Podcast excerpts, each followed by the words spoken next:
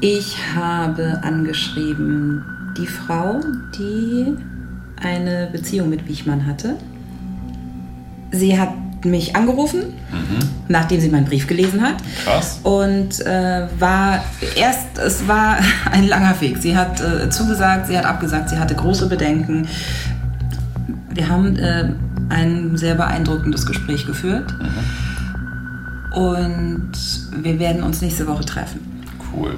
Und da bin ich wirklich sehr, ja, ich bin gut, ich weiß schon, was sie sagen wird, aber sie hat auch, nachdem wir telefoniert haben, nachdem wir das Interview telefonisch aufgezeichnet haben, sind ihr noch ganz viele Sachen eingefallen. Und dann mhm. hat sie mir immer wieder gemailt und hat gesagt, ah, mir ist hier noch eine Anekdote eingefallen. Ah, und hier ist mir noch was eingefallen. Ja, super. Und ja, ich hoffe, dass sie jetzt nicht wieder erschrickt und äh, dass es dabei bleibt, dass wir uns tatsächlich äh, nächste Woche dann treffen können. Die Geheimnisse des Totenwaldes. Ein Podcast von NDR2 und dem NDR Fernsehen.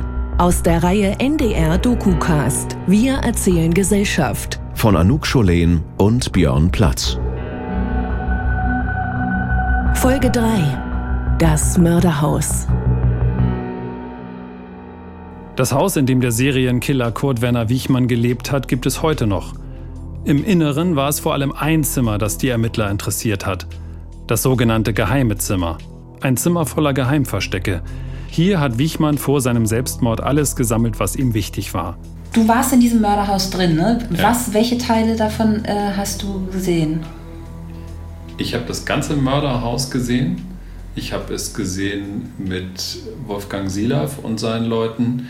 Wir waren aber auch noch mal einen Tag da, weil wir eben nicht alle Aufnahmen geschafft hatten und haben uns tatsächlich einen ganzen Tag noch mal mit diesem Mörderhaus beschäftigt, mit den wichtigen Räumen. Also ich war in dem geheimen Zimmer.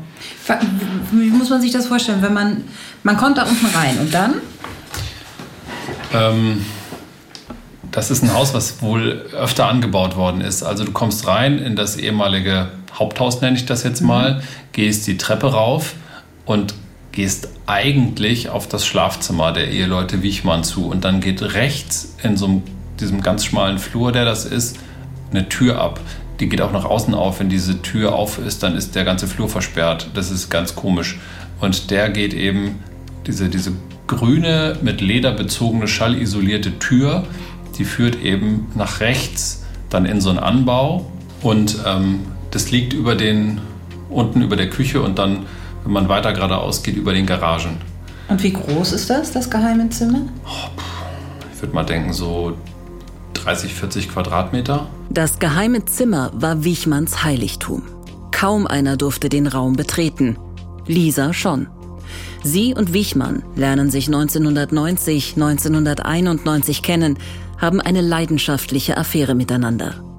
Dass sie sich auf einen Serienkiller eingelassen hat, konnte Lisa nicht wissen. Er hatte mich mal eingeladen zu sich nach Hause, als seine Frau, die hat er wohl zu Kur geschickt oder wie er es mir so suffisant gesagt hat, oder zu seiner Mutter, ich weiß es nicht genau. Und da war ich dann bei ihm zu Besuch. Und da wollte, da wollte er mich äh, an, die, an die Heizung oder irgendwo wollte er mich ranketten mit, dem, mit seinen Handschellen, hatte er mir dann so. Und dann sage ich nö. Und dann sind wir immer um den Küchentisch gelaufen, also immer in der Küche hin und her da. Ne? Und, äh, und dann äh, hat er aber gelacht und dann war das auch gut. Also irgendwie, für mich war das kein Thema. Weiß ja nicht, was er vorgehabt hat. Keine Ahnung. Und dann durfte ich auch in sein geheimes Zimmer. Da war ich auch. Und äh, da hatte er Bücher, sadomasische Bücher. Da sagte er, komm, das ist nichts für dich. Und dann, ja. Hat er Ihnen das irgendwie angekündigt? Du darfst jetzt in ein ganz besonderes Zimmer? Ja, ja, das hat er. Er hat sich damit sehr wichtig getan eigentlich. Und dann hat er mir noch gezeigt, äh, dass er er hatte so ähm, ähm, äh, Bankkarten, mhm. äh, Blankokarten. Und da meinte er, er wollte die Bank ausnehmen. Irgendwas wollte er mit der Bank machen. Und da ich noch nicht so viel Ahnung hatte von, äh, von Bankgeschäften und dass man solche Karten äh, fälschen kann, beziehungsweise äh, die einfach reinschieben und dann eine Nummer eingeben und dann funktioniert's. Das, das wusste ich damals nicht. Und dann wollte er von mir von meinem Mann die Geheimnummer fürs, für die Bank. Ich glaube, mein Mann hatte damals auch gar keine Geheimnummer. Den, den, der ist immer noch äh, so abheben gegangen und, hat, und ich hätte es auch gar nicht gewusst. Und ich hatte auch keine und, äh, mein, und meine Freundin, von meiner Freundin wollte er das dann haben, die auch eingeweiht war in diese Geschichte. Ja, und äh, dann äh, habe ich gesagt, das kommt gar nicht in Frage, da werde ich nichts, das weiß ich nicht und, und äh, das ist Quatsch. So. Aber so, solche kriminelle Energie, ne? Das hat mich nachher dann auch so, ich gedacht, meine Güte. Und äh, in diesem äh, Zimmer, also er hat, äh, gesagt, er hat damit angegeben, dass er dieses Zimmer hat. Mhm. Ähm, was hat er denn gesagt? Ich habe ihn gefragt, auch ob seine, seine Frau, sag ich, wieso schließt du denn hier ab? So. Und äh, naja, das, seine Frau, die braucht das nicht, nicht zu sehen und zu wissen. So ähm, Sadomaso-Pornos und äh, ich habe irgendwo gelesen, auch so Nazi-Literatur ist da irgendwie noch so rumgeschaut. Ach ja, er war so stolz auf seine Fahne, auf seine, auf seine äh, Reichskriegsflagge. Die hing da auch? Äh, die hatte er, die hat er mir dann gezeigt. Ja, die hing da auch. Ja, ja, so, das, das hat er dann so gezeigt. Naja. Die würde, die würde er auch, die würde er auch äh, demnächst mal richtig aufhängen draußen oder so. Weil ich sage, warum das denn? Ne? So. Und ich hatte auch gar nicht, ich muss ganz ehrlich gestehen, ich hatte zu der Zeit überhaupt gar keine Ahnung, dass das so eine bescheuerte Flagge ist. Das ich dachte, ja und? Pff, ne? Preußen, ne? Was weiß ich, was soll's? Ja. 1993 wird das Haus zum ersten Mal durchsucht, vier Jahre nach den Gördemorden. Wiechmann bekommt Wind von der anstehenden Durchsuchung und haut ab. Auf der Flucht baut er mehrere Unfälle, einen davon in Süddeutschland. Einen Haftbefehl gibt es immer noch nicht, aber die Polizisten finden in seinem Kofferraum Teile einer Maschinenpistole. Er wird festgenommen und kommt in Untersuchungshaft. Wenige Tage später nimmt er sich in seiner Zelle das Leben. Was hast du gesagt? Februar war der Durchsuchungsbeschluss und genau. im März Nee, auch im Februar. Aber auch im Februar sind Sie dann da rein? Genau, 12. Februar. Die Liste der Dinge, die bei der Hausdurchsuchung gefunden werden, ist ebenso lang wie gruselig. Also, diverse Waffen, Schusswaffen, Messer, Munition ohne Ende, Kanülen, Nadeln, Elektroschocker,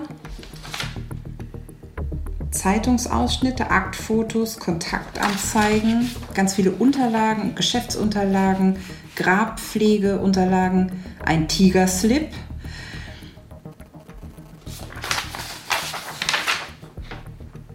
Computer. Und das ist nur das, was man in dem Haus gefunden hat. Da reden wir noch nicht über diese ganzen vergrabenen Sachen. Das ist der hat äh, unfassbar viele Kalender auch aufgehoben. Ne? Das äh, finde ich irgendwie auch sehr. Ja, ich meine, er hat ja auch diese Grabpflege ähm, nebenberuflich gehabt. Ja. Also er war dann irgendwann bei einer Baufirma angestellt als Verkäufer und hat das wohl auch irgendwie halbwegs zuverlässig gemacht.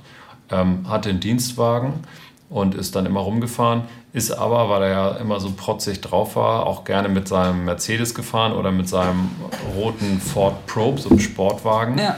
Ähm, und daraufhin gab es dann auch eine Beschwerde von seinem Arbeitgeber oder von Kollegen, er soll nicht so großspurig auftreten, er möge doch bitte das Firmenfahrzeug nehmen, was man ihm zur Verfügung gestellt hat. Ähm, so, also er hatte eine normale Tätigkeit dann irgendwann und hatte auch passabel verdient, aber er hatte diese Grabpflegegeschichten immer noch nebenbei mhm. und da hat er natürlich dann irgendwie diverse Geschäftsunterlagen, ne, diese ganzen Aufträge und so, das hat er natürlich dann irgendwie alles gesammelt. Und das mit den Kalendern ist auch interessant, weil ähm, vielleicht muss man das aufheben, kann schon sein, äh, vielleicht für die Steuer oder was auch immer. Genau, also für die Steuer macht das Sinn, aber das waren Sachen hier von 1981 lagen da noch Kalender rum. Ja, vielleicht. Es passt ja auch in diese Sammelwut, ja. Sammelleidenschaft. Konnte er einfach nicht gut wegwerfen oder ja. hat immer alles gehortet oder sowas in der Richtung. Hat ja auch ein relativ großes Haus, wo man das alles schön reinstopfen kann. Aber das eigentlich Dramatische ist, dass das ja alles vernichtet worden ist. Also in diesen Kalendern ja. kann man natürlich noch unendlich viel Notizen finden äh, und weiß dann, wo war er denn wann oder wo hat er zumindest was eingetragen. Und das kann man natürlich alles nachprüfen. Also da könnte man ein, ein relativ genaues Bewegungsbild wahrscheinlich von ihm erstellen. Ja. Äh, oder man könnte zumindest wissen, wo war er denn wann und hätte dann wieder Bezugspunkte zu anderen Personen. Da könnte man ganz viel auch ausschließen. Wir reden ja hier davon, dass wir irgendwie einen Mörder haben, einen Mehrfachmörder, Serienmörder, mhm. äh, dem aber vielleicht auch Verbrechen in die Schuhe geschoben werden, die er gar nicht begangen hat. Das bedeutet, dass dann draußen noch irgendwelche Täter Ja. nicht verfolgt werden, Ja. Weil man denkt, ach ja, das war sowieso der Wiechmann. Und das ist ja auch ganz, ganz wichtig, dass man aufklärt, wo ist er denn wann gewesen, damit man das eine oder Ja. andere auch ausschließen kann. Ganz Aber genau. das ist alles nicht mehr möglich, weil diese ganzen Kalender, das ist ja unfassbar wertvoll eigentlich, alles weg. Ja. Tragisch ist ein zu schwaches Wort dafür.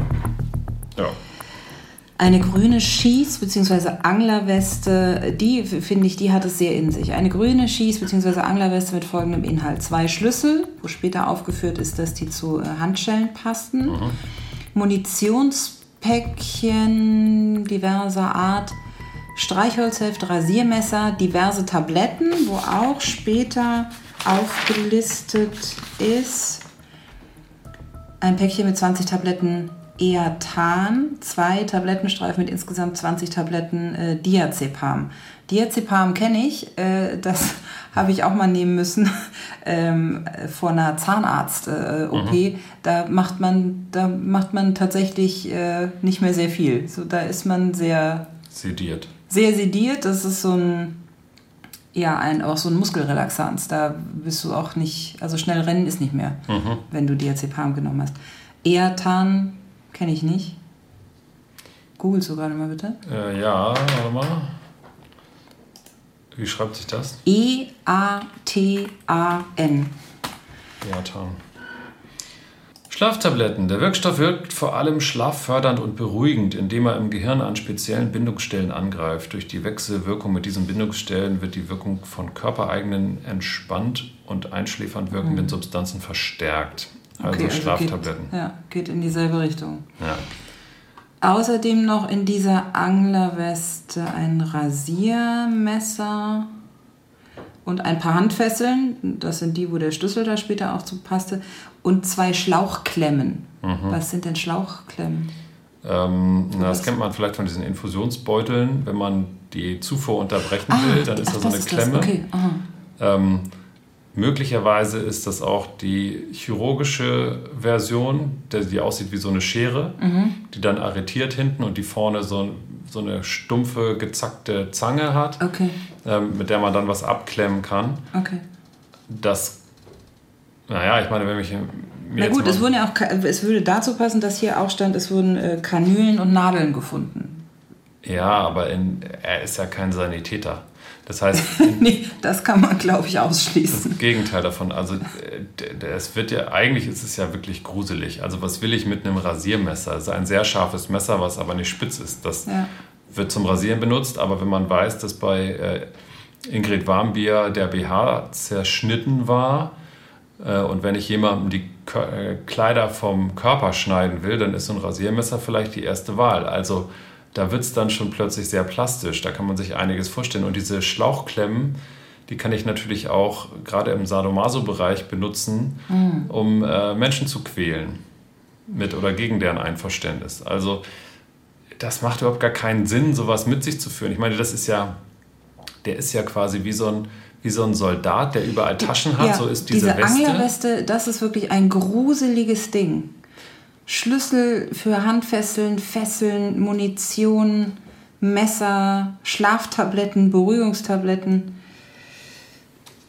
Also ich weiß, dass er immer wieder auch in Behandlung war, ähm, auch bei Psychologen, dass er auch unter Schlafstörungen litt und auch Angstzustände hatte. Da nimmt man auch dieses Diazepam für. Also zumindest hat er wohl auch ähm, eben, oder dieses ähm, Eatan, ähm, er hat wohl auch Tabletten genommen, aber das ist ja die Weste, die ich anziehe, wenn ich auf die Jagd gehe. Also wenn ich auf die Menschenjagd gehe.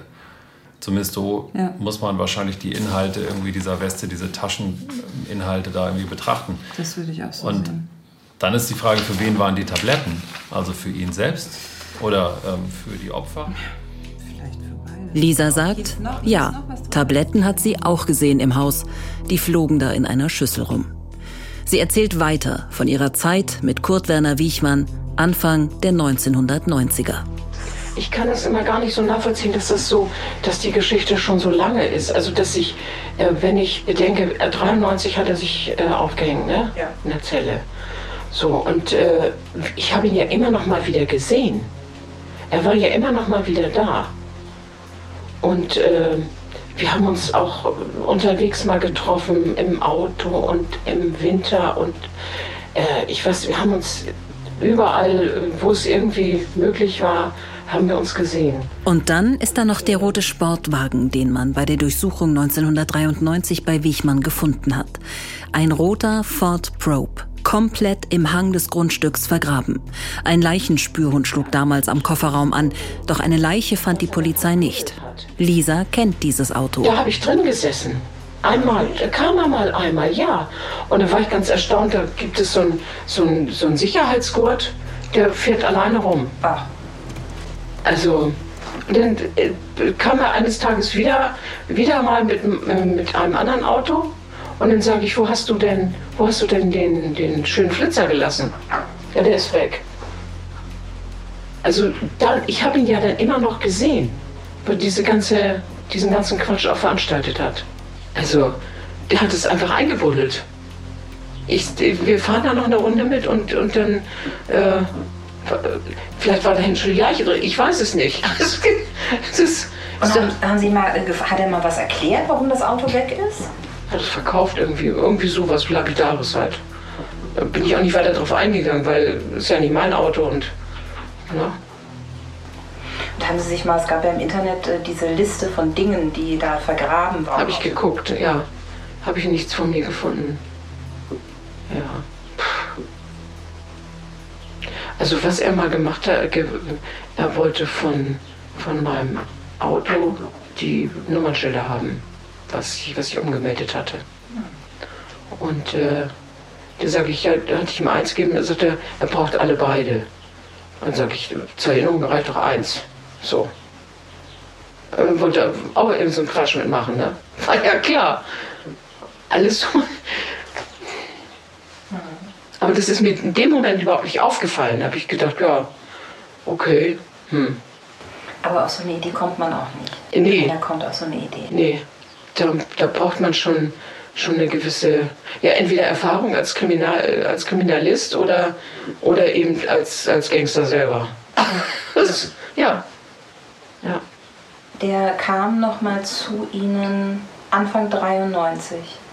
Sie haben das so beschrieben mit Verabschieden. Können Sie von dem Treffen noch mal was erzählen? Ja, also er stand plötzlich da in dem, wo wir uns immer getroffen haben. Ich hatte kaum Licht an. Es war alles ein bisschen dunkel schon und dann stand er plötzlich in der Tür, ohne, ohne Bescheid, ohne, ohne sich vorher angekündigt zu haben. Ich habe mich so erschrocken und äh, dann sah er auch, er sah ganz komisch aus. Und äh, er hat mich dann in den Arm genommen, das weiß ich noch. Und dann habe ich gesagt, es ist ja schön, dass du mal kommst. So. Ja. Und dann sagt er, er muss aber auch gleich wieder los. Und das muss das gewesen sein, wo er dann auf die Autobahn gefahren ist. Das glaube ich jetzt mittlerweile ganz fest. Denn danach war er tot.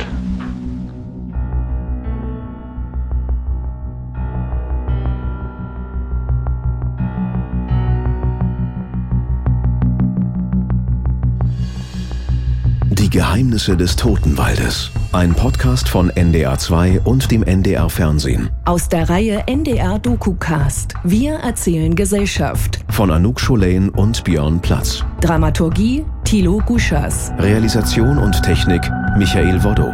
Redaktion Thomas Ziegler. Alle Infos auch unter ndr.de slash Totenwald.